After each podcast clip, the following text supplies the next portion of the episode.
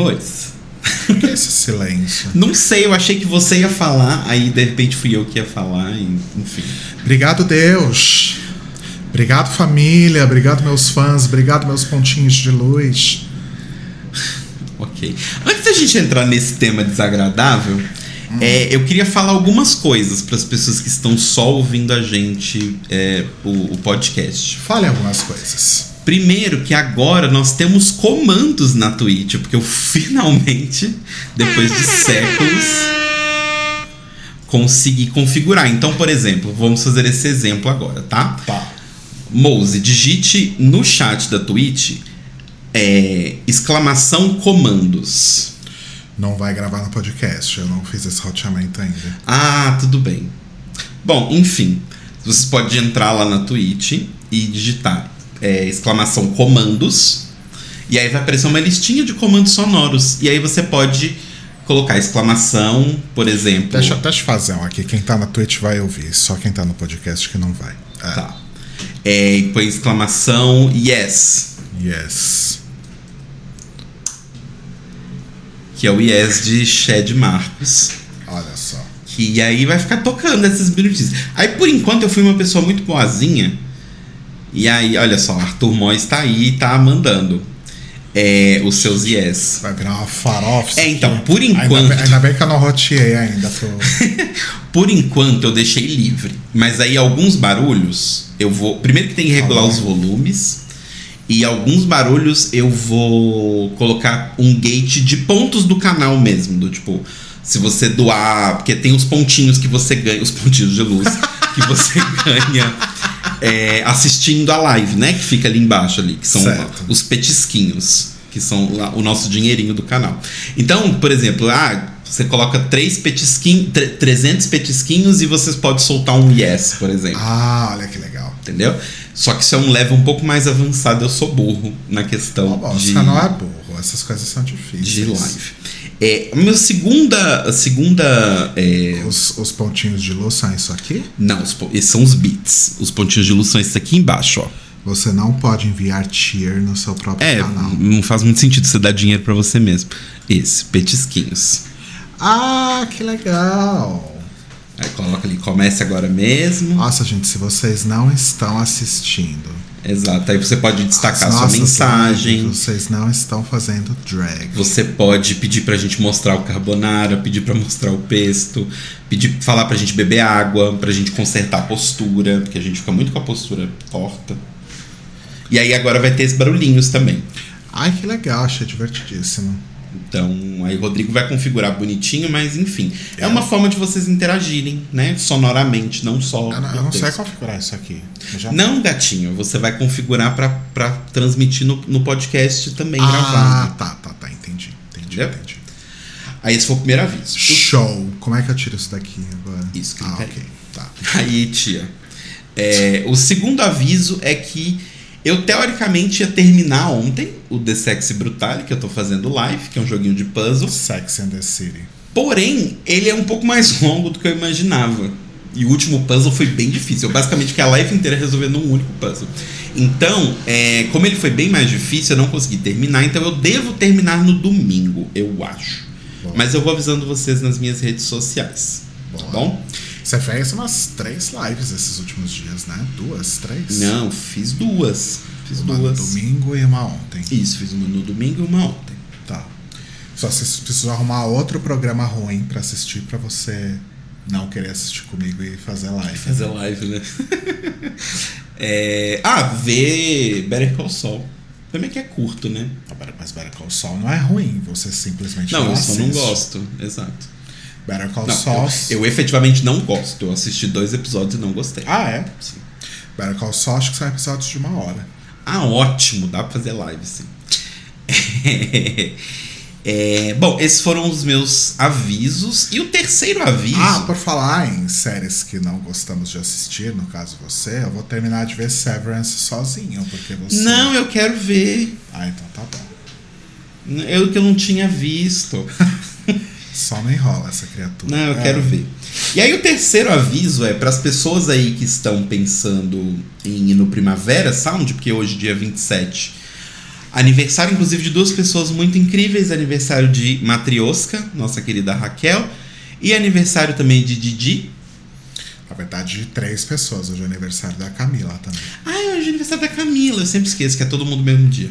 É é Essa, esse, esse bloco dos últimos taurinos é ó. Dos primeiros taurinos. Dos primeiros taurinos é ó. É sensacional. Os do meio também são incríveis. É... Mentira. Tem taurinos, acho que tipo, do exato primeiro dia, assim, de touro, que são pessoas horrorosas, mas depois começa a melhorar. Mas até aí, né? Ah, Enfim, mas aí anunciaram os lineups dos primaveras, que eles estão testando primaveras pelo mundo, né? Primavera Sound, o festival espanhol, no caso. Exato. E aí lançaram aí todos. E assim, o de São Paulo é interessante, tem umas coisas curiosas, do tipo a Bjork. É, o line-up tá bem legal. Tem Bjork, tem Arctic Monkeys, pra quem gosta. Tem Arca, tem, Tem. Lorde, tem Father John Misty. Tem Lodge pra mandar você calar a boca. Tem Mitski. Tem. Hum, será que eu consigo achar fácil aqui? Entra no site, é mais fácil. Primavera Sound São Paulo. Enfim, mas E- aí. E o ingresso tá 480 reais Um dia. É, que é o mesmo preço do ingresso da Rosalia, inclusive. É, Com a então, diferença que é um festival que tem várias bandas. exato. É, um dia, né? Claro, isso que a gente tá falando. Aí, por curiosidade, eu fui dar uma procurada e eu achei o line-up do Primavera Santiago, no Chile. Porque vai ter, né? Como eles estão testando várias edições, acho que vai ter Santiago e vai ter vai- Buenos Aires, o outro? Eu não sei. Não, eu acho que o outro é a cidade do México. Não tem um outro na América do Sul? Não, eu acho que na América do Sul são só esses dois. Ah, aqui em São Paulo vai ter Travis Scott também, a ironia, né? O meu sobrinho comprou o ingresso do Lollapalooza lá em 2020, antes da pandemia, para ver. Ah, Obrigado, Arthur. Obrigado, seu Arthur. lindo, pelo eu não, sub. eu não sei o que aconteceu, mas obrigado. Ele deu um sub pra gente. Significa que agora ele está dando um dinheirinho pra gente. Ai, que tudo! Vou até soltar um barulho meu. Ah, e a gente também pode configurar o barulho que as pessoas fazem, viu? Quando dão sub. Tipo, Ah, vai ser esse? Esse é o Pode pá, ser. pá, pá, pá, pá. pode ser. Tá. Obrigado, Arthur. Beijo, meu amor. E não foi o dono da Amazon que me ajudou. E ele ajuda alguém? Mas ele devolve o dinheiro, basicamente, né? Ah, é, tem Porque um essa. sub custa R$ 7,90 e eu pago R$ 9,90 de Amazon Prime e eu tenho direito a um sub. Então é como se a minha Amazon Prime custasse 2 reais. 2,90, dois reais. Mas o Jeff Bezos é rico, então ele não precisa dos meus dois É, reais. comprou o Twitter. A louca que confunde os bilionários, né? Porque pra mim o Jeff Bezos e o Elon Musk são exatamente a mesma a pessoa. mesma pessoa. Os dois são branco, careca, rico, excêntrico, filho da puta, enfim.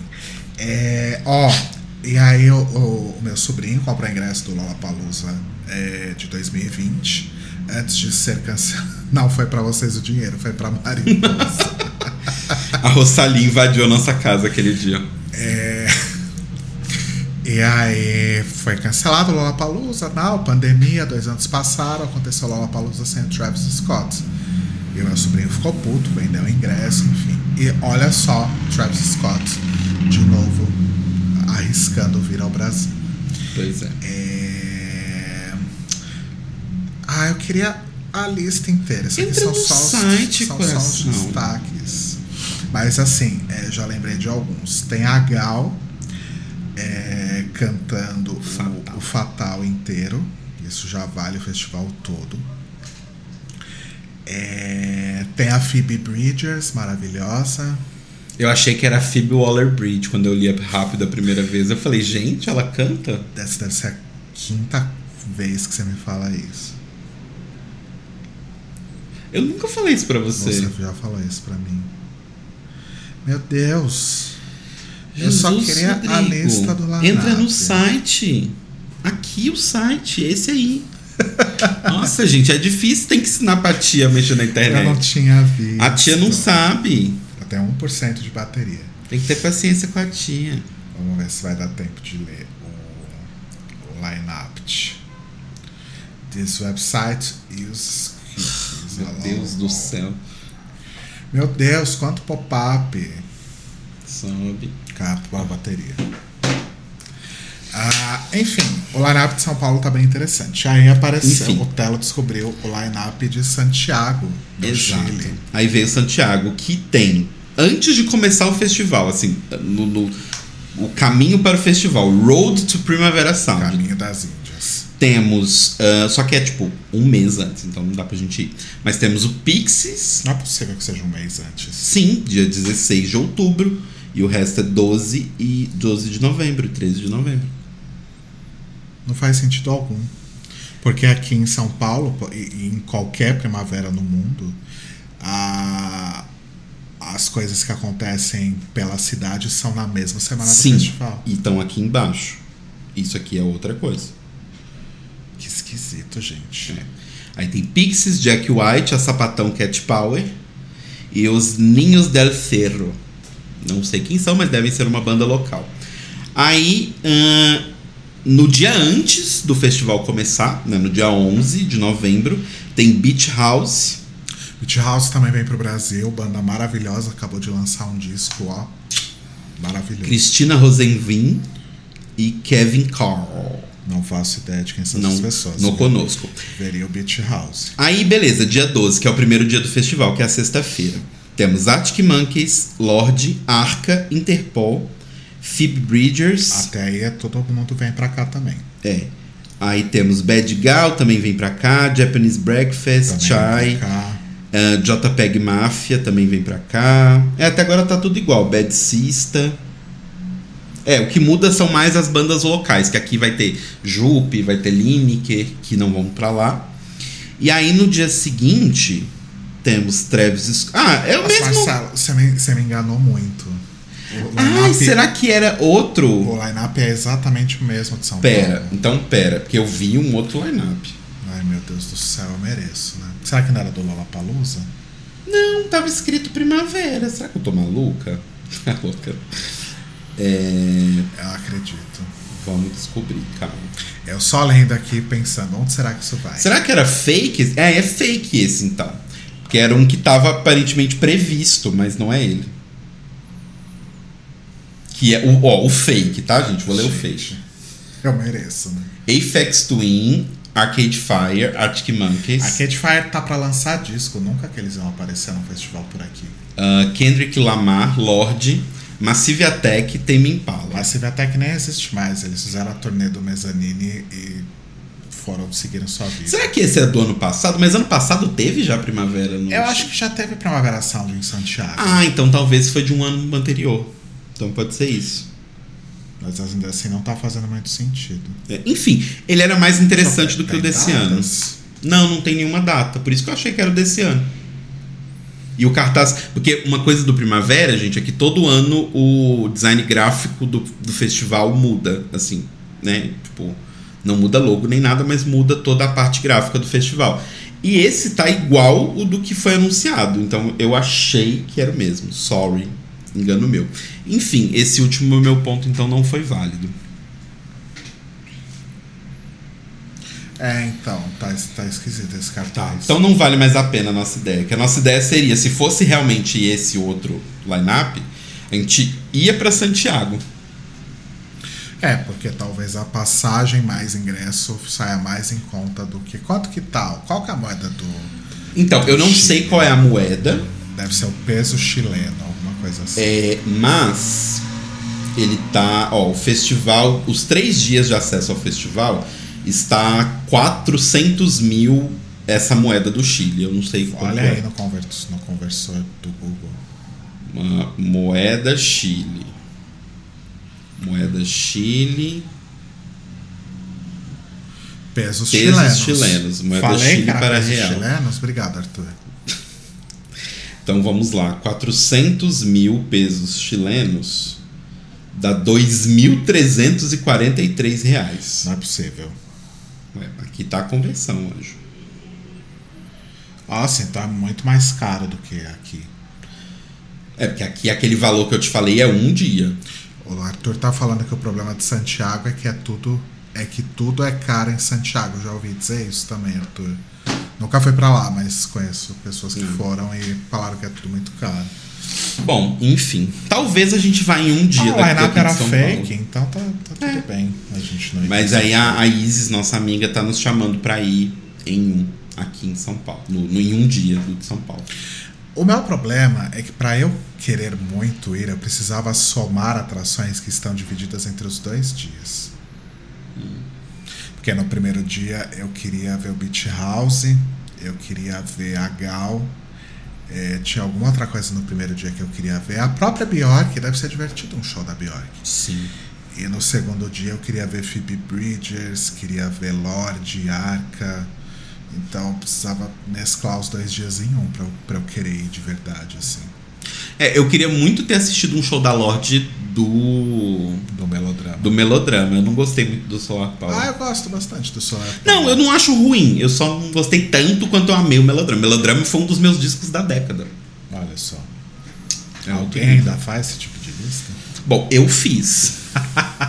Eu fazia quando eu tinha 30 anos. Bom, faz Bom, sentido. Então. né? Eu tenho 30 anos. A culpa é minha que você é uma velha. Arthur falou que comprou umas coisas no mercado que no Brasil daria 20 reais, lá deu 80. Chocado. Credo, gente. Que horror. Horror. Já perdi completamente. Eu já não tinha vontade de ir pro Chile, agora é menos ainda. Eu tenho vontade de ir pros Andes. O Chile é um acoplado nos Andes. entendeu? Pros Alpes, como eu falei. Pros Alpes, de a acordo gente- com o Rodrigo. Outro dia a gente tava falando de viagem, aí até ela falou, ah, você iria pro Chile? Eu falei, ah, não sei se eu tenho vontade de ir pro Chile, acho que eu iria pros Alpes, não pra Santiago. Mas assim, eu não iria pro, pro. pro- Tipo, eu não tenho muito interesse. É engraçado, tem várias pessoas que eu amo musicalmente que são do Chile. Tipo, a Mon Lafé, o, o, o Sebastián. Só que nenhum deles mora mais no Chile. A Mon Lafé foi pro México. O, ele tá na Espanha. Bom, então, é, esses- isso quer dizer muita coisa. Com esses preços, né? Não, não é só por isso. É porque no Chile teve aqueles protestos há uns anos atrás, porque o Chile tem um governo bem de direita, assim. Ah. né? Agora que tá mudando, mas até então era bem, bem, bem, bem, bem de direita. Então. A galera foi embora. Então não tem muito motivo pra querer conhecer a cidade, eu só queria conhecer realmente os Andes. Só os Andes. Mas tá lá do lado, né? Então por que não? Sim. É, vamos ao tema pra gente já tirar isso da nossa frente? Então, a gente ia fazer, né? A gente falou semana passada de fazer um episódio inteiro sobre BBB. Mas não tem muito o que falar. É. Eu acho que tudo que eu queria falar, eu já falei naquela live que eu fiz com a Camila. Não teve nada que aconteceu de diferente desde então? Nossa, nada que seja importante. Tá. Nada que seja importante. Então acho que tudo que eu queria dizer foi dito naquela época. Eu nem cogitei chamar a Camila. E nem a Luísa, coitada. Não, não quero fazer ela perder o tempo dela, ainda mais que hoje é aniversário dela. Imagina ela ter que vir aqui falar de BBB, sabe? É. Luísa idem, até porque Luísa essa hora deve estar na Tá faculdade. aula. enfim. É, pff, nem, cham- nem, nem fiz questão de chamar ninguém. Uhum. É, eu, eu confesso que eu tinha Hum. Uma uma esperança, né, que talvez é, ness- nesses últimos dias por conta dessas movimentações na internet, talvez o PA ganhasse com Uhum. alguma vantagenzinha assim pequena em comparação ao Arthur.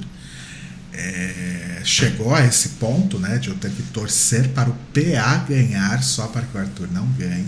Chegou nesse nível esse programa mas não rolou porque, enfim, é, tem os bots da Maria, da Maria, da Maíra Card, tem a legião de adolescentes do Twitter, né? Os fãs de Rebelde.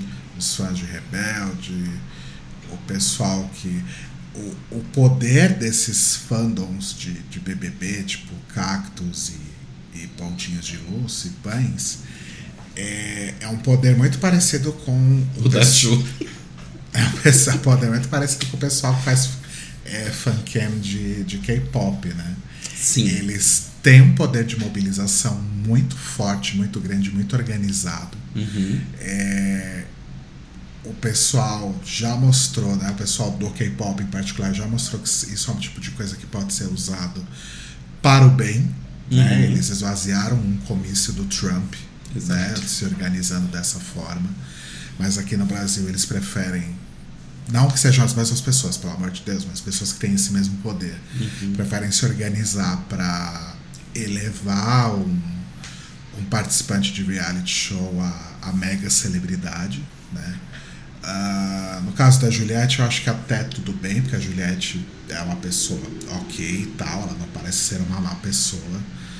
É, mas o Arthur realmente não é lá uma pessoa que é muito legal, ele não é casado com uma pessoa que é lá muito legal, para não falar outra coisa, né? Então, de fato, não é uma pessoa que merecia toda essa mobilização e muito menos ganhar um milhão e meio de reais que podia ser, sei lá, da Gessilane, por exemplo.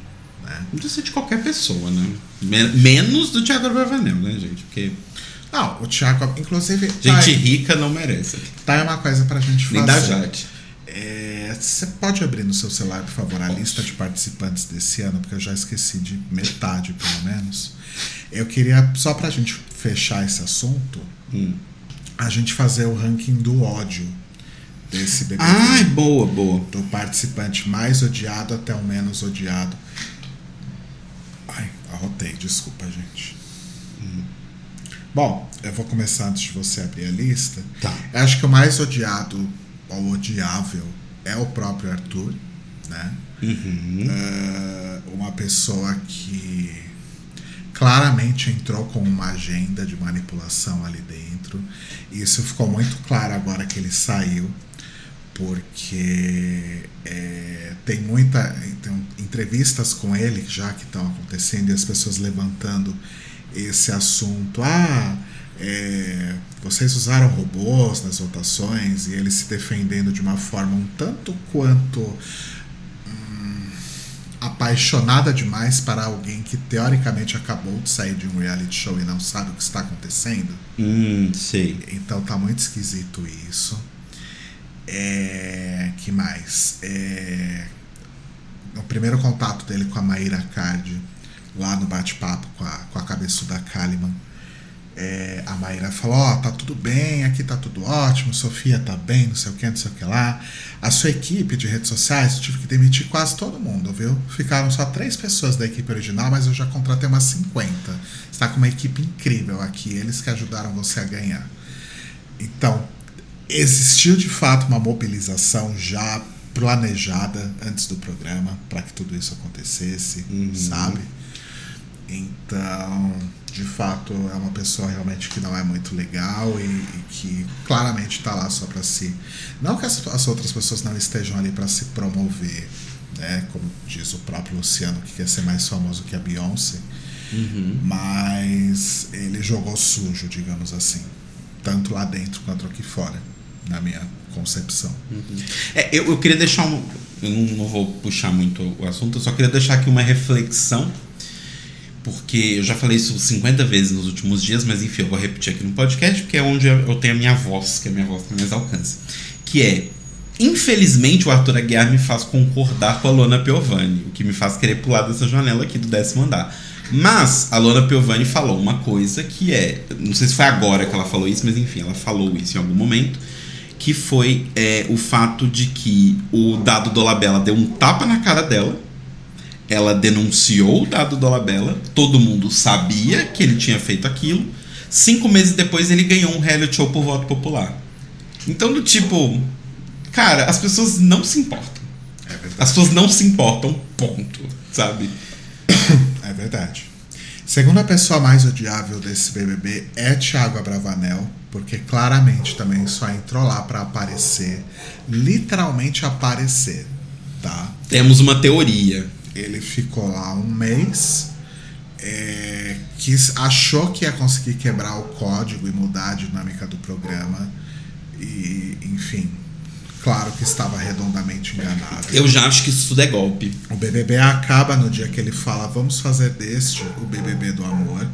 Então o programa começa a morrer aí.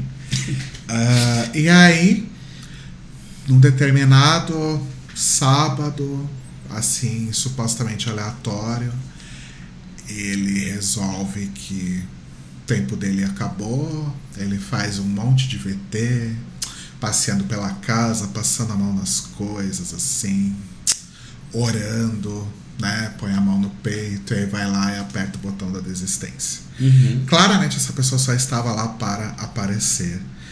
Curiosamente, poucas semanas depois de sua desistência, é anunciado que ele faria parte dos jurados de um reality show novo da HBO Max chamado Queen Stars.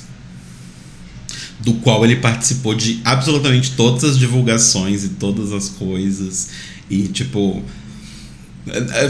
Em vários eventos, inclusive, ele ali fazendo um papel importante no evento. Então eu não sei como funcionaria se ele estivesse no Big Brother. Mais uma pessoa que foi lá só para aparecer e se promover de uma forma pouco honesta. A pessoa, terceira pessoa mais odiosa do BBB. Ah, acho que Jade Picon. Jade Picon também não tinha por que estar ali, né? Já que ela adquiriu a independência financeira dela aos 13 anos. A história dela é muito parecida com a do Elon. Sabe? Tipo, não tinha a menor razão dessa garota estar lá, super inexpressiva, ah, boba, sabe? É, só fez a gente rir, né? Porque rir de gente rica é, é, é legal, né? A pessoa que não sabe passar. Diz que não sabe nem passar uma vassoura. no Ela chão. não sabe, ela nunca fez isso. Ela tem 22 anos. Então tinha o menor motivo para ela estar lá e foi ela que impulsionou a popularidade do Arthur. Né? Então, se ela não tivesse caído tão em cima do Arthur como ela caiu, por motivos completamente aleatórios, aos que realmente o, o Arthur deveria ser condenado, né? Hoje eu tô aqui pra polemizar. se ela não tivesse impulsionado a popularidade dele, talvez ele não tivesse ganhado, sei lá. Hoje eu tô aqui pra polemizar. E se a entrada da Jade Picon no BBB não foi um publi da Mayra Card que ela fez com a Jade Picon? Nossa, aí você viajou demais. Tá igual a outra que falou no Twitter que a Globo tava incentivando os participantes a serem transfóbicos e chamar a Lina pelo nome errado. É, enfim. Então já temos três, né? Nossa, a gente vai fazer dos 22? Tá, eu vou tentar ser mais rápido. É, quarto lugar, Pedro Scooby, uma pessoa insuportável. É, as pessoas compraram muito a imagem good vibes dele.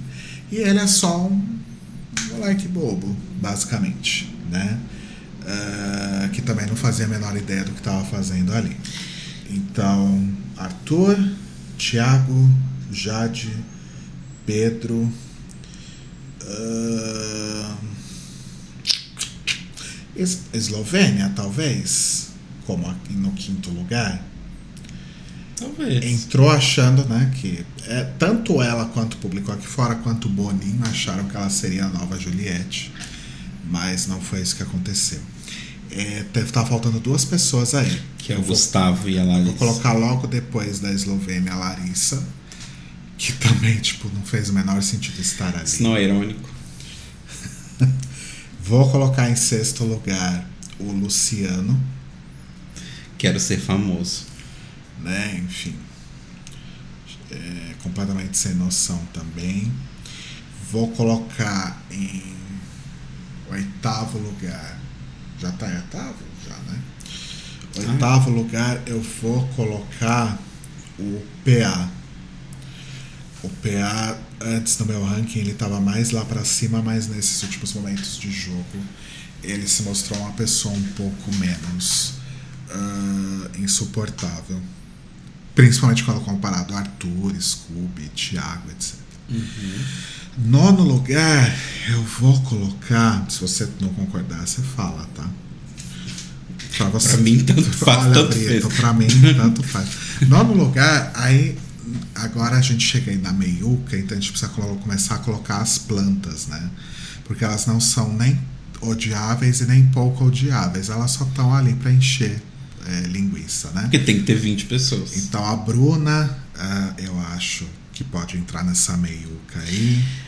É, Essa eu não vou nem discordar de você, mas eu não tenho nada contra a Bruna. Eu, pelo contrário, eu gostei muito dela. Porque ela sou eu muito no reality show. Ela dormia, comia, reclamava das pessoas sendo cantando High School Musical. E ficava na dela, meu. problema é que a Poca, por exemplo, fez isso muito melhor do que ela, né? Vamos combinar. É, esse é um outro problema do BBB também. Eles precisam parar de investir em estereótipos criados em edições anteriores. É, na décima posição é o Eliezer, que também foi um que se tornou um pouco menos insuportável agora no final, enfim. Foi só sendo arrastado, né? Todo reality show tem sua Roxy Andrews. Então Eliezer foi lá sendo arrastado. Ah, agora o top. Não, falta mais dois pra gente entrar no top 10. Então vou colocar o Rodrigo, que também não tem muito o que dizer dele. Ele prometia ser um jogador interessante, mas se mostrou um pé no saco. E o Vini, exatamente a mesma coisa, só que por outros motivos. Aí, top 10. Barão da Piscadinha. Agora a gente está entrando dos que são de plantas a menos odiáveis. É Barão da Piscadinha. Nayara Azevedo, maravilhosa. Não, antes da Nayara vou colocar Maria. Não, acho que eu gosto mais da Maria. Você gosta da Laís tanto assim? E do Eliezer, que você não colocou eles até agora? Eliezer eu já coloquei. Então, Barão da Piscadinha. Acho que vou colocar primeiro a Laís, depois o Barão da Piscadinha. É, aí eu coloco a, a Bárbara. Gostava da Bárbara. Depois eu coloco a o DG. Depois eu coloco Nayara, uh, Gustavo. Não, primeiro Gustavo, depois aí Nayara, mais para cima. É, Maria, Nath, Jesse e Lina. Eu esqueci de alguém? Acho que não, né? Acho que não. Então é isso. A menos odiável, as menos odiáveis aí são Lina, Jesse e Nath. E os mais odiáveis são Arthur, Tiago e Jade, na minha opinião. Isso aí. E aí tá aquela coisa, né? A gente torceu pela Lina bastante por, porque a gente sabe a pessoa que ela é, né? Porque a gente gosta da Lina, independente do BBB, mas que ela foi uma jogadora um pouco fraca, não gerou muito entretenimento. Então e tomou decisões erradas, ela realmente fez tudo isso. Mas agora eu queria que a gente fizesse uma análise enquanto programa televisivo, porque assim, eu acho que esse BBB ele foi fraquíssimo em todos os sentidos, do tipo, ele foi muito fraco no ponto de que o elenco não era um elenco que estava na vibe que eu acho que o público e o programa queriam ninguém tava na vibe, assim, do que o programa queria.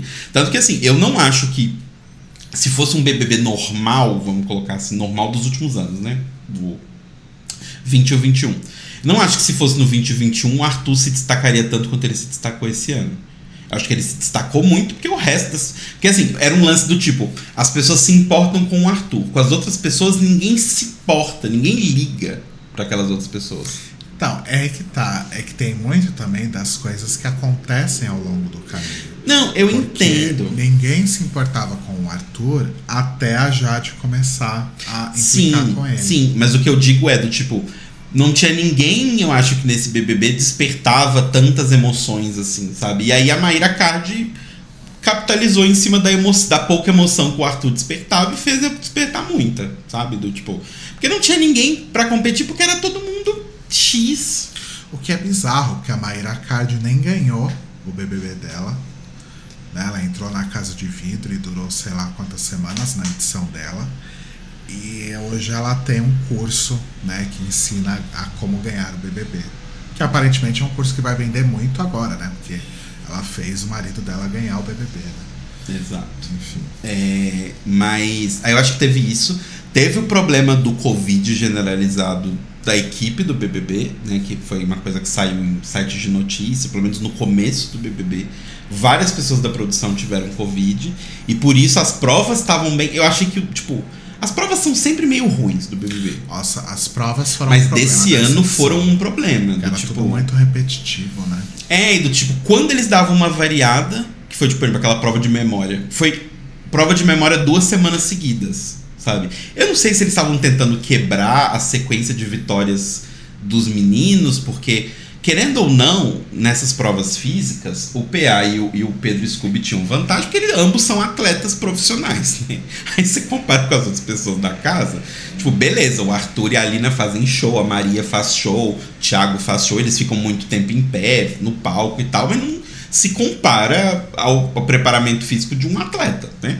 Então talvez eles quisessem dar uma equilibrada, mas eu achei que foi pouco equilíbrio, porque foi tipo ah, beleza, a gente vai ter só provas de força e resistência a temporada inteira e duas de memória que são seguidas uma da outra e umas de sorte meio nada a ver, é, sabe? não, eles organizaram ali como dava, né?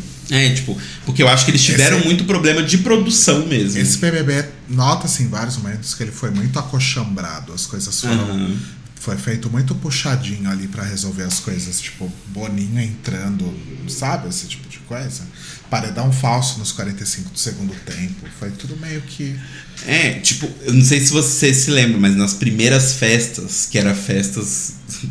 Como já diria o meme desgastado, festas de centavos. Porque não, tipo, não tinha como fazer uma festa gigantesca, porque eles estavam sem produção, sem nada. Então era sempre umas festas meio caída, meio sem graça e tal. Mais pro meio do programa foi melhorando, por isso que eu acho que a equipe foi tendo menos problema com Covid. Mas é foda, tipo. E, e, e não sei, eu acho a votação do BBB. Obviamente eles querem que seja assim, porque é o que traz o engajamento das pessoas, né? Vamos lembrar sempre que toda vez que você vai no G-Show, foco no G-Show, não dividam votos. Toda vez que você vai no G-Show e vota em alguém junto ali do captcha e da votação, tem uma propagandinha embaixo. Aquela propagandinha é vendida por vezes que a página dá reload. Gente, padaria não vota em enquete. Padaria só fica no G-Show. Mas, então, do tipo, a Globo tá ganhando uma grana gigantesca movimentando as pessoas dessa forma, né? De voto. Mas. Ah, essa coisa dos votos esquece, não vai mudar, vai continuar sendo assim. O que tem que acontecer é. Uh, não, também não vai ter auditoria se os votos são. Porque ainda que sejam robôs, são robôs humanos, digamos assim, né? uhum. né? São fazendas de cliques. Então são pessoas lá clicando no, no barco, na, em todas as fotos de barco e confirmando que é um humano, sabe? Uhum. Então não tem muito o que fazer em termos Sim. de auditoria. Então vai continuar sendo assim. Eu acho que o que tem que começar a acontecer é. Putz, não sei, porque isso depende muito do público também, mas dividir um pouco mais esses esforços, sabe? Uma coisa que a gente notou também que não adianta muito é famoso puxando motirão. Uhum. Porque basicamente todos os famosos estavam puxando o mutirão pro PA, mas ainda assim as crianças do Twitter todas uh, fizeram o Arthur ganhar.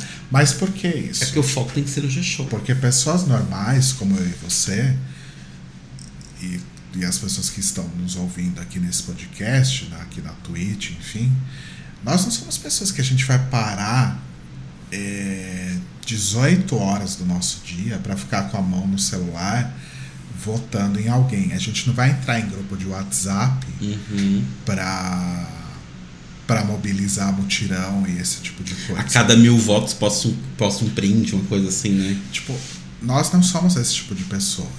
Então, esse tipo de pessoa geralmente se concentra em torno de uma figura só. No, uhum. Em torno da Juliette, em torno do Arthur. Então, eles se mobilizam, eles escolhem ali aquele preferido e vão eliminando todos os outros um a um. É basicamente isso que acontece.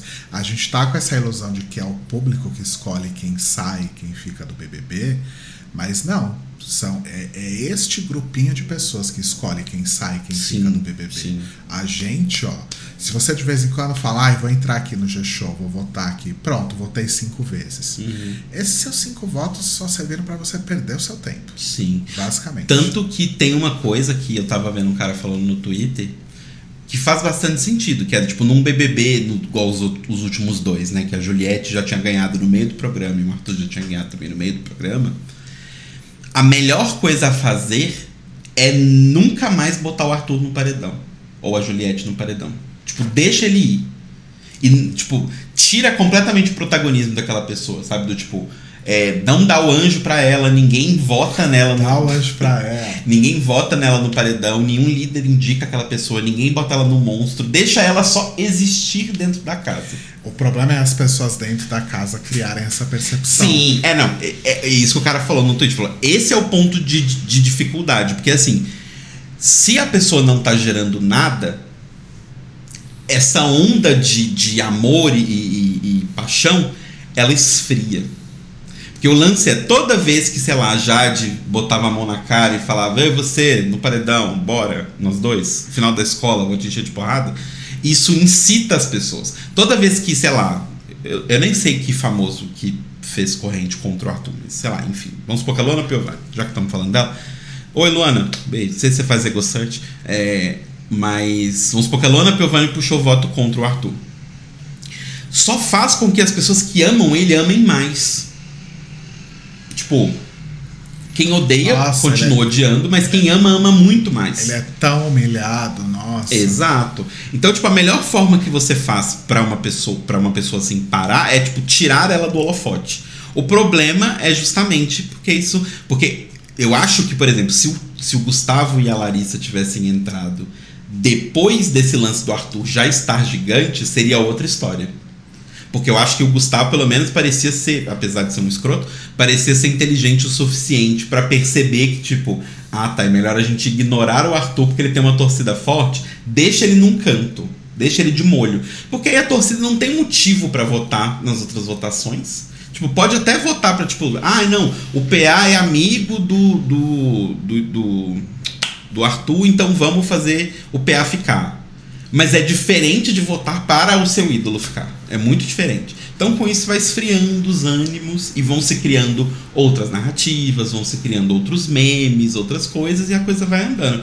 Por isso que eu falo, o, o que eu achei mais fantástico de tudo da votação do Quindon, porque a primeira vez que eu ouvi falar que tinha votação de público, eu falei, nossa, vai ser uma bosta, porque, tipo, aí vai ganhar quem tem um fandom maior.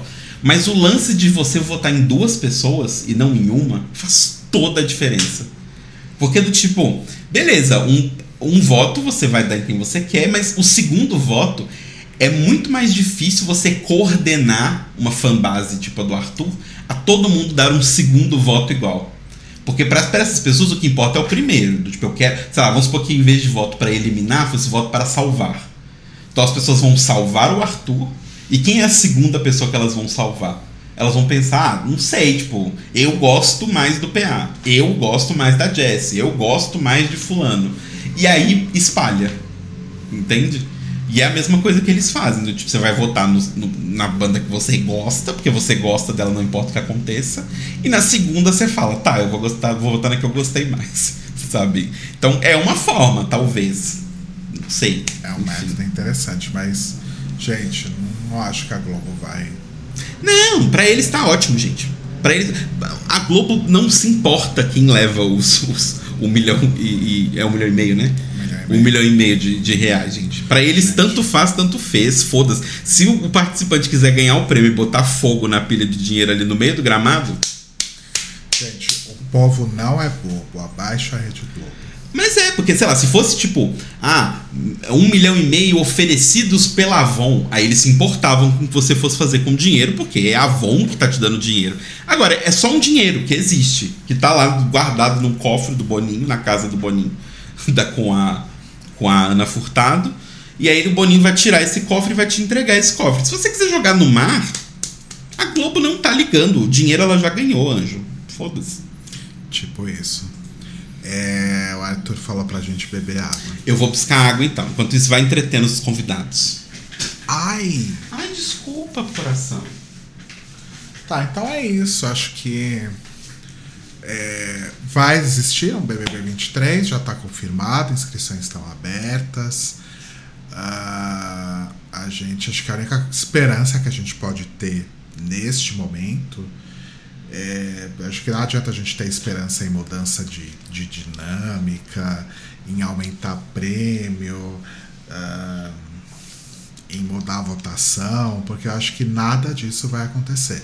Eu acho que a única esperança que a gente pode ter, a única coisa que a gente pode se fiar para o ano que vem, é que o elenco vai ser melhor. Eu acho que se melhorar o elenco, é, talvez a coisa é, flua melhor, né? Talvez a gente se interesse mais, se tiver pessoas mais carismáticas, enfim, porque esse ano realmente foi muito difícil a gente se afeiçoar pelas pessoas, né? Sim. É, Arthur se perguntou se a gente ganha alguma coisa com essas coisinhas de beber água e tal. Não, é só engajamento mesmo, só pra gerar um engajamento. Só pra você fazer a tela levantar e pegar água, é basicamente pra isso. Exato. Mas eu gostei da ideia, eu tô precisando molhar a garganta. É, então, é bom a gente ter uma garrafinha do lado, assim, pra sempre beber. É, e aí, nessa vibe de reality shows, eu continuo assistindo o Queendom, né? Maravilhoso. Amanhã, inclusive, tem episódio. Luna ficou em segundo lugar no, no round 2. Ah, olha só. Arrasaram muito, ai. Eu tô na espera do, do Power Couple, né? Ai, a gente podia participar do Power Couple, né? Não. É só famosos, eu acho. Ué, aqueles. Ué, tem um podcast, tem uma Twitch aqui, as pessoas me assistindo, tô famoso. Super. É, bom, enfim. É, Aí nessa vibe. Eu- exato, bom, Arthur. Tem esse barulho do Arthur Aleluia. também. Sabia? É... Enfim. Aí é, começamos a assistir um reality show, muito comentado aí Nossa, no gente, Twitter. que horror. Que horror. Ah, ah, que é um reality show chamado Crescidinhos, que eu não me lembro o nome em japonês. É, é, é Hajime. Hajime. Hajimete? Hajime no. é um reality show japonês, gente. Isso. É, Crescidinhos. Enfim, que esse reality show é um reality show muito antigo. Que a gente descobriu ontem assistindo no Brasil que deu certo, que é um reality show que existe desde 1991. Foi no Brasil que deu certo que a gente ouviu isso? Foi. Existe desde 1991 no Japão. Que consiste, ó, em inglês é Hajimete no Otsukai, que é é em japonês. É Hajimete no Yotsukai, que é tipo a minha primeira tarefa, minha primeira missão. Chocado que em inglês é old enough. Old enough.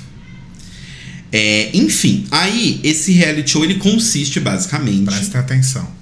em os pais passam a primeira missão de uma criança que tem de 2 a 5, 6 anos. Dois, dois a cinco no, cinco no máximo, vai. Tá. 2 a 5 anos. É, e essa missão consiste da criança fazer alguma coisa que um adulto faz. Entre um bilhão de aspas, tá? Tipo, dirigir um carro. Não, tô brincando. Que é a piada que a gente falou, que se existisse o Comédia MTV hoje em dia, a Tata Werneck com certeza ia fazer um quadro que era uma criança nesse programa que, ah, o seu desafio é pegar essa chave, ligar a caminhonete, dirigir até o estado, tipo, dirigir até Roraima e trazer a sua avó pra cá de volta. Mas não, não é nesse nível. O, o lance é que é o meu celular, é o alarme do celular, só Ah, que ele tá. tá lá no quarto. É, enfim, aí o reality show consiste dessas missões. O que, que são essas missões? Do tipo, ah, a fulaninha de 4 anos Gente, vai atravessar, sei lá, três quarteirões, dois quarteirões, cinco quarteirões, buscar, comprar, sei lá, um peixe, um nabo e uma maçã e levar de volta pra casa. uma criança que nunca saiu de casa Não, não, não, não, não, não, não, não, não.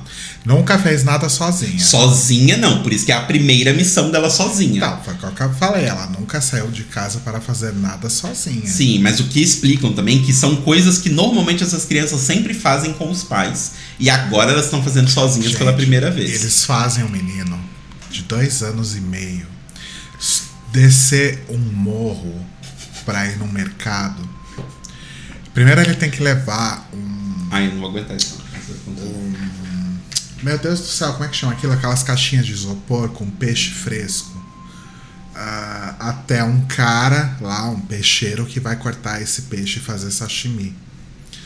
E aí ele tem que descer um morro gigantesco. É, cada episódio é, um- é uma cidade específica no- do Japão. Muita cidade costeira tal. porque, Enfim, Uhum. né? E- É uma ilha. e aí, o garoto de dois anos de idade carregando com muito esforço aquela caixinha, descendo um morro enorme, aí estoura a, a, a, a alça da caixa, a caixa cai no chão, ela abre, os peixes espalhados na rua. A criança começa a chorar, porque obviamente ela fica assustada, ela não está acostumada a ter esse tipo de responsabilidade. E aí as pessoas torcendo, nossa! O narrador falando: Nossa, será que ele vai conseguir pegar os peixes? Ele já está grandinho o suficiente para fazer isso? E o menino, coitado, ali você vê o desespero na cara da criança, tentando pegar aquele peixe escorregadinho e pesado, porque é um menino de dois anos. Uhum. E o peixe tem, sei lá, um quilo, sabe? Uhum. E uma criança de dois anos tentando pegar um peixe ali de um quilo. Aí ela consegue finalmente, leva pro peixeiro. É, aí depois de entregar o peixe no peixeiro, ainda tem que ir no mercado comprar fruta comprar e comprar duas maçãs. Comprar duas maçãs, comprar leite para a irmã mais nova. E aí subir de novo aquele morro carregando tudo isso. Ele deixa as maçãs caírem, as maçãs rolam o morro lá para baixo. Ele tem que correr lá embaixo para pegar as maçãs. Aí quando ele volta e consegue colocar as maçãs, caem as mexericas e rolam tudo lá para baixo de novo. Gente, é desumano. É desumano que fazem com aquelas crianças. Eu fico imaginando o trauma, tipo, a pessoa nunca vai querer hum, comprar um peixe na vida por causa de um trauma que ela teve quando ela tinha dois anos e fizeram ela participar de um programa de TV. Então. É muito bizarro. Vamos eu lá. sou contra, eu sou contra. Tá, vamos lá, algumas coisas. Primeiro, eu sou contra o uso da palavra bizarro. Gente, doeu até meu pescoço agora. Tão nervoso que eu fiquei. Eu sou contra o. O Mois mandou no chat. Terror psicológico é entretenimento. Aparentemente. então, mas ó, vamos lá. Eu sou contra o uso da palavra bizarro. Porque eu não acho que é bizarro. Eu acho que é uma questão. Diferenças culturais. Diferenças culturais causando terror psicológico. Não, deixa eu terminar de falar. Eu te, deixa eu terminar de falar. Porque assim, eu acho que tem a questão cultural de que eles no Japão a cultura é você ser muito mais independente desde sempre. Então você, e, tipo, você pula um pouquinho, sei lá, você vai para 12, 13 anos, as crianças pegam o metrô sozinhas e o metrô, tipo, que vai para sei lá, para puta que pariu e, e né, fazem essas coisas. Então, tipo, é uma questão comum da sociedade deles, essa independência e esse, desejo de que a pessoa ela sim fique ligada à família, tem a questão dos, das questões familiares, mas ela tem que ter uma independência. E segundo, que para mim, pessoalmente, não sou japonês, não sou descendente nem nada, mas para mim, a sensação que me passa é que o programa é muito mais sobre como o Japão cria uma criança do que sobre a missão em si daquela criança. A missão em si da criança naquele episódio, para mim, é só uma ilustração. Porque para mim, o que eles mais dão destaque é o fato de que todos os adultos que passam próximo da criança estão preocupados e ajudam a criança e cuidam da criança como se fosse filha delas. Inclusive, eles falam isso em alguns episódios, né? Que, tipo, criar uma criança não é um trabalho individual, é um trabalho de sociedade. Uma sociedade cria uma criança, não é um pai e uma mãe que cria uma criança. Então, eu acho que, para mim, a mensagem maior é sobre isso. E sobre a coisa que as pessoas falam, tipo, ah, é um absurdo, a criança sozinha. E, tipo, gente, fica bem claro no programa que tem pelo menos, pelo menos seis câmeras e uns três produtores acompanhando cada criança. Só que eles, Então, assim, sozinha ela não está. só que eles ficam meio camuflados para a criança não perceber que tem adultos acompanhando ela. É. Mas existem sim adultos acompanhando. É, tipo, não Aí, é. Só que eles não ajudam em absolutamente nada nas tarefas. A criança Uhum. se vira sozinha ali. Se a criança tiver para ser atropelada, talvez eles ajudem. Não, eles vão ajudar, óbvio. Eles estão ali para controlar a segurança da criança. Mas se a criança precisa descer um morro três vezes porque derrubou as maçãs, eles não vão ajudar. Sim. Porque ela tem que aprender. Ela tem que aprender a fazer aquilo sozinha. Eles não vão deixar que ela corra risco. Mas ela precisa aprender a fazer aquilo sozinha. Entendi. É, Você vai defender também crianças aqui no Brasil de dois, três anos que vendem é, chiclete no farol, Então, essas aí coisas? que tá. Mas você tá falando uma coisa completamente diferente. Nossa, quebrou o tabu forte aqui. Você tá falando uma coisa completamente diferente. Desculpa, não, não é comparável. Não é comparável. Nem um pouco. Uma coisa é uma criança trabalhando, outra coisa é a criança fazendo uma tarefa doméstica. É muito diferente de trabalho. Você acha que é a mesma coisa? Eu tô falando muito não, sério. Tô, tô concordando. Falei, tá bom. Você tá concordando com a ironia. Você realmente acha que é a mesma coisa? Não, não acho que seja a mesma coisa, mas eu acho que o. O. Como é que eu vou explicar? O trauma, o, o, o submeter a criança a algo que ela não precisa ser submetida dessa forma, tem alguns paralelos sim. Eu não concordo nem um pouco. Nem um pouco. Nem um pouco. São duas situações completamente diferentes. Mano. Ainda assim, eu acho que é a exploração de crianças, sim, eu acho. Em prol de entretenimento, eu acho que é exploração de criança. Ah, não, ok. Esse, esse ponto eu posso dizer, do tipo, a ideia do programa talvez tenha nascido em cima disso. Mas eu, eu, eu acho que é muito diferente, gente. Quando você coloca uma criança trabalhando num sinal, tipo, vendendo chiclete, é uma outra situação, uma situação de trabalho, é uma situação de necessidade. Ali é outra coisa. Para mim é tipo um treinamento de ser adulto.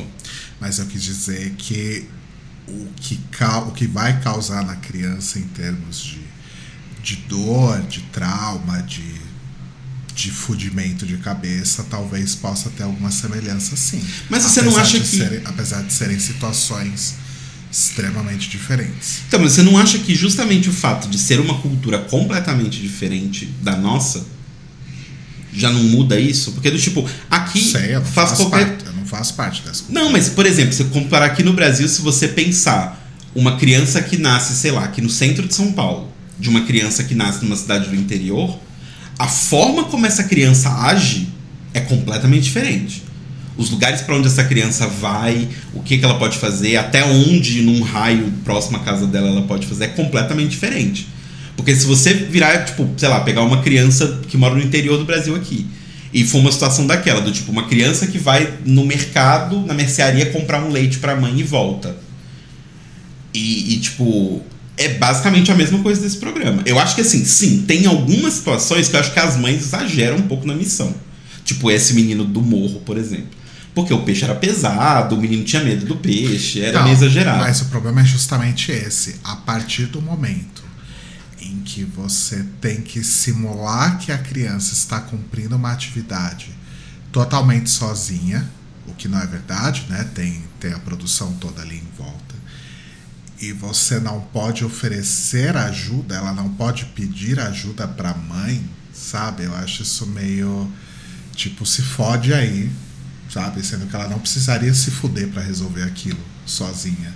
Ela poderia contar com a ajuda de alguém. Eu acho que tem essa coisa também. É... Não sei, parece que é feio pedir ajuda ou depender de ajuda de outros, sabe? Mas você achou? As crianças não podem pedir ajuda para ninguém. Podem, elas pedem em vários episódios. A menina da loja ajudou a menininha lá que tava no centro de Tóquio e falou, tipo, a menininha foi nela. Em momento algum, a galera da produção impediu, tipo, a menina foi lá e perguntou pra pessoa. Os menininhos que foram juntos lá no negócio da ponte também, eles perguntaram. Eles podem perguntar para várias pessoas. Ah, eu não sei. Acho, acho bem Tem complicado. vários episódios que mostram eles perguntando. Eu acho bem problemático. É, então, eu entendo as problemáticas. Eu, eu acho que, sim, existem problemáticas. Eu acho que a comparação com vender bala no sinal é completamente absurda. E eu acho que tem um gap cultural que. É porque você tá se recusando a entender a comparação que eu fiz. Não, eu não tô você me tá recusando a querendo, entender. E você tá querendo me impor uma comparação que você tá fazendo e que é extremamente mais simplista em relação ao que eu fiz. Você tá pegando o fato, ah, criança no Japão, uma sociedade linda, maravilhosa fazer tarefa versus criança vendendo bala no farol em São Paulo. Sendo que quando eu fiz essa comparação, o que eu quis dizer em relação a experiências e traumas que essas crianças vão viver e que vão ser muito parecidas, apesar de serem situações diferentes, sociedades diferentes e contextos diferentes. É a terceira ou quarta vez que eu estou falando isso nos últimos minutos. E você continua insistindo que eu estou comparando um programa de TV com crianças vendendo bala no farol. Aí fica difícil discutir realmente.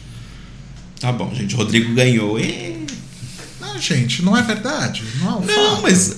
É porque eu não entendo de onde vem essa comparação. Ó, pra mim. Vai pegar água. Arthur, Não, não tô tomar. com sede. é, para mim não, eu, não faz sentido. Só, só isso. Sinceramente, assim. Eu não acho que. Porque, porque novamente, você não tá tentando entender. Não, eu estou tentando entender, mas, por exemplo, a situação da casa dessas duas crianças, a situação que elas têm em casa, é diferente. Porque provavelmente a criança que tá vendendo bala no sinal nem casa tem. Então, isso já muda completamente. O tempo que a, a criança lá que fez a missão fez uma missão que tá espalhada no meio do tempo todo que ela estava brincando, a criança que trabalha no sinal tem que fazer aquilo todos os dias para trazer sustento para casa. A criança que está fazendo a missão, ela não está trazendo sustento, ela está fazendo uma tarefa para ajudar um adulto. Então, tá tudo bem a criança ter que ser submetida a uma situação dessa, que vai ser exibida num programa de TV, desde que ela tenha uma casa legal e uma família boa e more no Japão. Então, tendo esse contexto, tudo bem ela passar por uma situação como essa. É que eu não acho que as situações são tão horríveis. Gente, assistam o programa e contem pra é, gente depois. Eu, eu sinceramente se, não se, Sejam vocês mesmos os juízes dessa, dessa discussão. É, eu achei um pouco. Hum, e assim, é, a TV japonesa ela tem umas coisas esquisitas mas eu nunca tinha visto coisas que fossem. Na verdade, eu já tinha visto coisas esquisitas e um tanto quanto abusivas também. É, eu lembro de um, um quadro de programa assim, tipo. Tipo umas coisas tipo Olimpíadas do Faustão. Uhum. Tipo, provas bizarras e que as pessoas caem e tal. Só que era uma coisa que era um, um, pouquinho mais hardcore que um Olimpíadas do Faustão, sabe? Que você notadamente via que as pessoas estavam se machucando. Uhum. E aquilo estava sendo exibido na TV, como se tudo bem. Uhum. Então, eu acho que a TV japonesa talvez tenha um tanto quanto de sadismo, assim, de uma forma geral. Uhum. Não de uma forma geral, né? Das coisas, obviamente, das pouquíssimas coisas que eu consumi da TV japonesa. Eu acho esquisito. Uhum. E eu acho que tem essa tendência a normalizar. Tipo, ah, é o Japão, tá tudo bem, né? As pessoas se machucarem, as crianças é, saírem pela rua andando quilômetros para comprar leite para mãe, para aparecer na TV, né? É muito normalizado isso, eu acho esquisito. Mas até aí a gente acabou de ter um reality show que foi vencido pelo Arthur Aguiar, então o que, que a gente pode falar também aqui do Brasil, né? Uhum. É isso? Você ficou puto? Não, eu tô pensando. Eu tô pensando. É, é porque eu acho, eu acho muito perigoso quando a gente analisa coisas de outra cultura só com o olhar do isso é esquisito porque é diferente. Eu não falei que você fez isso. É porque eu só tenho esse olhar. Eu sei, mas o que eu tô falando é que as a gente. referências. Acabei de falar que as referências que eu tenho são só essas. Eu sei, mas o que eu tô dizendo. Não tô falando que você fez isso. Eu tô falando que a gente precisa tomar cuidado com isso. Porque do tipo é uma cultura diferente, então várias coisas vão ser diferentes, não só língua, sabe? Do tipo. É, é o que a gente sempre fala, tipo, por exemplo, o vídeo. Pegar um exemplo meio nada a ver, mas tem a ver com TV, internet, cultura brasileira. Uma pessoa do mundo que pegar aquele vídeo fan-made do Come, Please Come to Brazil, da Alaska, não vai entender aquilo. E, tipo, e aquilo tipo, não vai fazer graça, não vai fazer sentido, vai ser Exatamente. completamente maluco. E é a única referência que a pessoa vai ter do Brasil, provavelmente. Sim. E ainda que aquilo não represente absolutamente tudo que o Brasil é, é a referência que ela tem. Eu então, entendo. ela vai, então ela vai falar, nossa, Brasil é esquisito mesmo. É, então, o que eu acho é que a gente não pode colocar como esquisito, acho que a gente pode colocar como diferente. É só isso, só, esse, esse é meu único ponto. Ok, acho justo.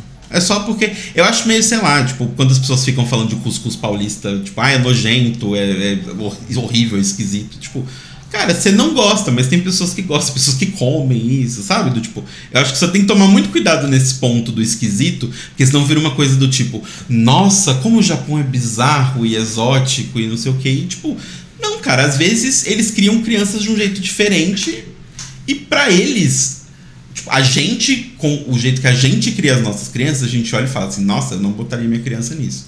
Mas dentro da, da bolha cultural deles faz sentido, entendeu? É isso que eu quero dizer. É por isso que eu, por isso que eu não fiquei tão assim com o programa, porque eu tentei me colocar no lugar daquelas pessoas, sabe? Porque tipo, eu via a criancinha, tipo, por exemplo, tem uma questão lá do de levantar a mão quando vai atravessar a rua, né? Que as pessoas respeitam quem tá atravessando a rua, respeitam quem tá na faixa. E a gente até falou que no Brasil, tipo, levantou a mão, foda-se, a pessoa vai passar em cima de você com o carro e dane-se. Nosso é. trânsito aqui é bem agressivo. Eu tô até pensando aqui é, que talvez seja importante fazer um disclaimer, porque a gente nunca sabe como as pessoas entendem, né? É, repetindo que eu não conheço muita coisa do Japão, nunca fui para o Japão, nunca vivi a, numa sociedade e nunca é, assimilei a cultura japonesa, nunca tive essa vivência. Então, tudo que eu estou falando agora em relação a um programa de TV que eu assisti e eu achei horroroso, uhum. por causa de algo que acontece dentro de um programa de TV e que corrobora é, experiências anteriores que eu tive com outros produtos da TV japonesa que eu consumi. É isso que eu estou falando. Uhum. Não sei se ficou claro. Não, ficou. Né? Acho sempre bom. É por isso que eu falei, eu não tá falando de você. Eu, eu, eu, só, eu só acho perigoso esse esse o Arthur falou, uma pessoa estrangeira que verá a Xuxa dos anos 80, 90 vai ficar chocada. Eu fico chocado, Arthur, hoje em dia. Então. É, então. E olha que eu consumi isso quando eu era criança. Ou sei lá, né? Tipo, o El Chan inteiro pelado na piscina do Gugu domingo à tarde, durante o almoço de família, sabe? É questões culturais. Na nossa cultura não é tão. Isso é muito louco, né? Varia até de casa para casa. Não sei se você tinha isso, porque você não tem tanto contato com a família do seu pai. Mas Graças a, Deus. a família do meu pai e da minha mãe é muito louco. Tipo, na família da minha mãe não se fala sobre sexo. At all, assim, não se fala. Na família do meu pai, todo mundo fala. Putaria na mesa do, do jantar, assim, é, assim. Então é muito louco essas coisas, né? Já palavrão é o contrário. Na casa do meu pai não se falava palavrão. Na casa da minha avó, minha avó xingava a gente tudo quanto é palavrão da casa da minha mãe, né? Então varia muito até, tipo, entre casas no mesmo bairro. Minhas avós moravam, tipo, a cinco quarteirões de distância. E já varia muito, sabe? Então eu acho. Eu sei, eu, eu, toda vez que eu tô vendo um produto assim, eu gosto de, me, de tentar me colocar na posição daquelas pessoas, sabe? É, mas enfim. Mas eu acho que é tudo muito questão de referência mesmo. Sim. É muito difícil você avaliar um, um produto cultural, qualquer outra coisa, quando você não tem as referências. Uhum. Então, todas as referências que eu tive até hoje de televisão japonesa foram. Eu achei esquisito. Uhum. Eu achei meio bizarro, de fato. Sim. É, são as referências que eu tenho. É, também não vou julgar como que eles criam crianças no Japão. Uhum. É, você está julgando o programa em si. Estou julgando coisas que são feitas ali no programa. Uhum. Né? Para mim, colocar num programa de TV uma criança de dois anos e meio andando quilômetros e carregando um peixe que é metade do peso dela, eu acho bem esquisito. Uhum. Mas, Sim. enfim, por causa das referências que eu tenho. Anyway. Sim. Só uma última coisa, que tem a ver com o Kindle e tem a ver com isso que a gente estava falando. Uma coisa que eu fiquei muito chocado quando eu descobri diferenças culturais novamente. É que público coreano, assim, até público japonês também, mas acho que coreano é bem mais. São muito silenciosos em shows, né? Tipo, eles não são aquela coisa Brasil que as pessoas cantam a letra tudo junto. Sim. E aí eu descobri por quê. Porque é porque os grupos de K-pop, normalmente, quando eles estão. Como eles estão dançando bastante, eles não. Eles sempre têm uma faixa tocando atrás, um playback rolando atrás e eles cantam em cima. É, às vezes o playback tá mais alto, às vezes mais baixo e tal. E a plateia não canta porque atrapalha a concentração dos, dos cantores. Eu pensava que isso na verdade era uma coisa bem mais antiga.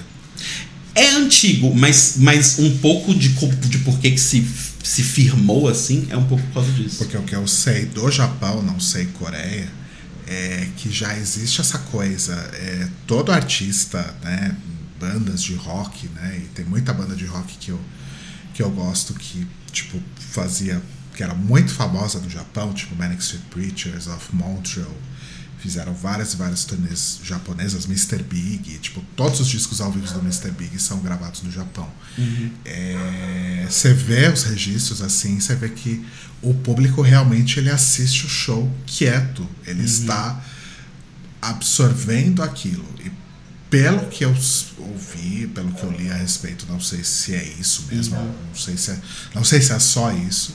Isso vem desde a época do, do teatro, kabuki, enfim, que você É. tinha que ter uma atitude de respeito e assistir, ficar quietinho e absorver aquilo e não e não não atrapalhar de fato. É, justamente, porque você falando, você atrapalha quem tá lá. E aí, tipo, é uma coisa tão enraigada que mesmo que seja uma banda com instrumentos altíssimos e amplificadores, obviamente você cantando não vai atrapalhar a banda. Mas é uma coisa que eles internalizaram e não fazem. E tchum, não faz. E fica todo mundo quietinho vendo o show. Isso é, isso é nítido. Você vê shows gravados ao vivo no Japão, ah, o público tá lá, de fato, curtindo o show quieto. Sim. Tanto que é muito engraçado, pra você ver que a performance foi, tipo, muito foda. É quando no final da performance a galera solta um Uh! Uh! Você fala, caralho, tipo, eles estão. Tipo, isso é, isso é como se fosse a plateia e a loucura, assim. Porque, do, tipo, eles normalmente não fazem isso. E ele tá fazendo. Então é, é, é um ponto É, impressionante. é, que é a, a tal da diferença cultural. Sim. E isso não é nada bizarro, mas colocar uma criança pra subir morro, eu acho que é. Ah, mas é, é- não, o do submorro é muito absurdo. Mas tem uns que eu acho super tranquilo. Tipo, a menininha que foi entregar um saquinho de moeda no quarteirão de cima, sabe? Ela, tipo, fez uma curva. É, tem uns que são mega tranquilos. Tem uns que são tranquilos. Mas A garotinha que- que desceu a escada pra levar o peixe, eu fiquei com mais medo pelo fato dela estar descendo a escada. Mas aparentemente ela nasceu naquele restaurante, então ela tá fazendo aquilo o tempo todo. Né? É, os degraus são. Ela tem uma perninha curtinha e os degraus são gigantes. Mas a que me deixa com mais dó é a menina que tem que ir no relojoeiro. Ah, E ela passa direto. E aí ela volta pra casa. E ela tinha outras tarefas além de ir no relojoeiro. E aí ela volta pra casa, ela cumpriu as outras tarefas. E ela chora. Ela fica extremamente triste, sentida de que ela não conseguiu achar o relojoeiro. Ela passou direto. Ela não viu, ela não lembrava. E a mãe fala: Tudo bem, filha, tá tudo certo, você cumpriu todas as outras tarefas, tá tudo bem. E a menina começa a insistir: Tipo, não, mãe, eu, Eu tenho quero que ir fazer. Eu quero ir, eu tenho que fazer, eu tenho que cumprir isso. Cara, é tipo uma pressão muito grande numa criança Sim. de dois anos de idade, sabe? Tipo, a criança com dois anos já tá nessa do tipo, não, eu tenho que fazer porque me foi dada essa tarefa e eu tenho que cumprir. Sim. É, é uma Isso- cultura isso- bem rígida, no é- geral. isso eu acho muito punk, assim. Eu, Uhum. não, eu não concordo. Uhum, E a mãe falando, não, filha, calma, tá tudo bem. uhum. E ela, não, eu tenho que ir, eu tenho É, que ir. e é uma coisa muito cultural, do tipo, você vê, né, tanto que todo anime e coisa de colegial japonês, por exemplo, ou de homens, pessoas trabalhando no Japão, o Tengu do jogabilidade fala uma frase maravilhosa quando ele vai falar sobre Persona 5, que é o colegial japonês é onde os seus sonhos vão pra morrer. Porque eles estudam para um caralho, eles estudam tipo o dia inteiro, basicamente, de segunda a sábado. Tem pouquíssimos feriados durante. É bem puxado. Tipo, eles são uma cultura muito mais rígida, isso é um fato. Isso é muito um fato, assim. Mas é muito louco isso, porque realmente esse lance da menininha é uma coisa tão, tipo. Ela vê, porque criança aprende por imitação, né? Então ela vê que o pai dela, mesmo de puto, mesmo cansado, faz as tarefas. A mãe, mesmo cansada, faz as coisas. Então ela quer fazer também, tipo, ela não quer desistir no meio, porque ela vê pessoas em volta dela não desistindo. E aí a coisa continua, né? Mas, enfim. Muito louco. Muito Assim, louco e absurdo. E aí, o som. É isso, gente. Tô pensando. Ai, lembrei o que eu queria falar. Hum, A gente recebeu um e-mail. só um- uma coisa, o Arthur fez um comentário que em ópera também é assim. Você não fala nada, você não você assiste e você não aplaude. Nunca fui numa ópera. Acho que eu não teria muita paciência. A gente recebeu outro e-mail, gente. A gente nunca recebe Uhul! e-mail. É, em duas semanas a gente recebeu dois e-mails. Essa, essa tradicional comunicação. Que eu já dei uma bisolhada aqui. Eu achei o e-mail bem interessante e acho que pode ser pauta para a semana que vem. Ah, pra semana que vem? Tá. Gente, se vocês quiserem mandar e-mail pra gente, ah, eu esqueci qual que é o nosso e-mail. tá, é mais um podcast de casal, tudo em, por extenso mesmo, mais um podcast de casal, um por extenso, arroba gmail.com. Tá? Isso. Ou podem mandar DMs pra gente no Instagram, arroba leitecruz, arroba telocaeto, enfim, tá? Mas mandem. Exato. E relaxa, gente, a gente briga assim quase sempre, mas tá tudo bem. É, tá? A gente tava nem brigando, na real, a gente tava discutindo. A gente tava discutindo. É O problema que o- importante. o problema é que o Tela é teimoso para um caralho. Ah, só eu. Só eu sou teimoso. O Rodrigo, ele aceita as coisas tão facilmente, gente. Nossa, assim, um anjo de pessoa. Só eu que sou teimoso. Então, Mas tá bom, concordamos em discordar. gente. Sim. Então é isso, meus pontinhos de luz. Ai, não, para. Obrigado, meus pontinhos de luz. Hum, que foi? A identidade do mais um podcast de casal tem umas estrelinhas e uns pontinhos de luz. Sim, porque é o nosso fandom, uns pontinhos de luz. O Arthur pediu pra gente dar um beijinho pra selar a paz. Ah, Pronto. Isso que a gente nem brigou. Gente, quando a gente briga mesmo é feio o negócio. É, então, obrigado aí de novo aos pontinhos de luz. Não faz isso, porque isso você vai. O Rodrigo começa fazendo as coisas brincando e aí ele fica. Ele começou zoando a chamar as minhas cunhadas de pontinhos de luz. Faz mais ou menos uma semana que todas as vezes que começa uma conversa no WhatsApp, começa com Oi, meus pontinhos de luz. Eu tô vendo a hora que vai ser tipo o hang loose que a gente começou a fazer zoando, ou o top que a gente começou a falar zoando, e vai entrando na- no, no vocabulário e fica. Pelo amor de Deus, não. Mas agora ele não vai mais chamar os fãs de pontinho de luz, ele vai chamar de padaria, de pãezinhos. Então o pontinhos de luz vai ficar vago e eu vou usurpar. Não. Pontinhos de luz, não. Vamos chamar, sei lá, A gente, a primeira vez. folhinhas. Não sei. A primeira vez que. Flamenguinho. Petisquinhos, flaminguinhos. A primeira vez que o Arthur Aguiar falou obrigado, meus pontinhos de luz, acho que foi no primeiro paredão que ele sai, que ele voltou, né? É, marmitinhas do casal, adorei. É, a primeira vez que ele falou obrigado, meus pontinhos de luz, eu gritava na sala, mas eu urrava, porque eu achei genial. Como é que você tem esse insight de chamar o seu fandom, que não existe, né? Que você criou um fandom pra poder entrar num reality. Mas não existia antes? Claro que não, você acha? Ele não fez, não fez Rebelde? Eu achei que eu tinha adolescentes que gostavam dele. Mas por que, que os fãs do, de Rebelde chamar, seriam chamados de pontinhos de Porque ele luz? é crente. Enfim, eu sei que eu urrava, porque eu falei, gente, que genial. A pessoa cria um fandom que chama Pontinhos de Luz. Isso é muito foda.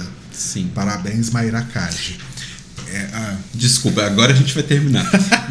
É que tá, a gente tá terminando a meia hora o podcast. É, eu tive uma ideia do nome do nosso fandom. ah, Como o nome dos nossos gatos é Pesto e Carbonara, e a gente quer ter, talvez no futuro, uma gatinha chamada Bolonhesa, os- o nosso fandom pode ser os macarrõezinhos. Então é isso, gente. A gente volta semana que vem. É, já vai encerrar direto aqui na Twitch também, porque depois Os dessa espoletos. não, não tá. Tchau, gente. Beijo. Obrigado, Arthur. Obrigado Não, que obrigado, Arthur. todo mundo que tava na Twitch, hein? Até semana que vem. Beijo, Ah. gente. Tchau.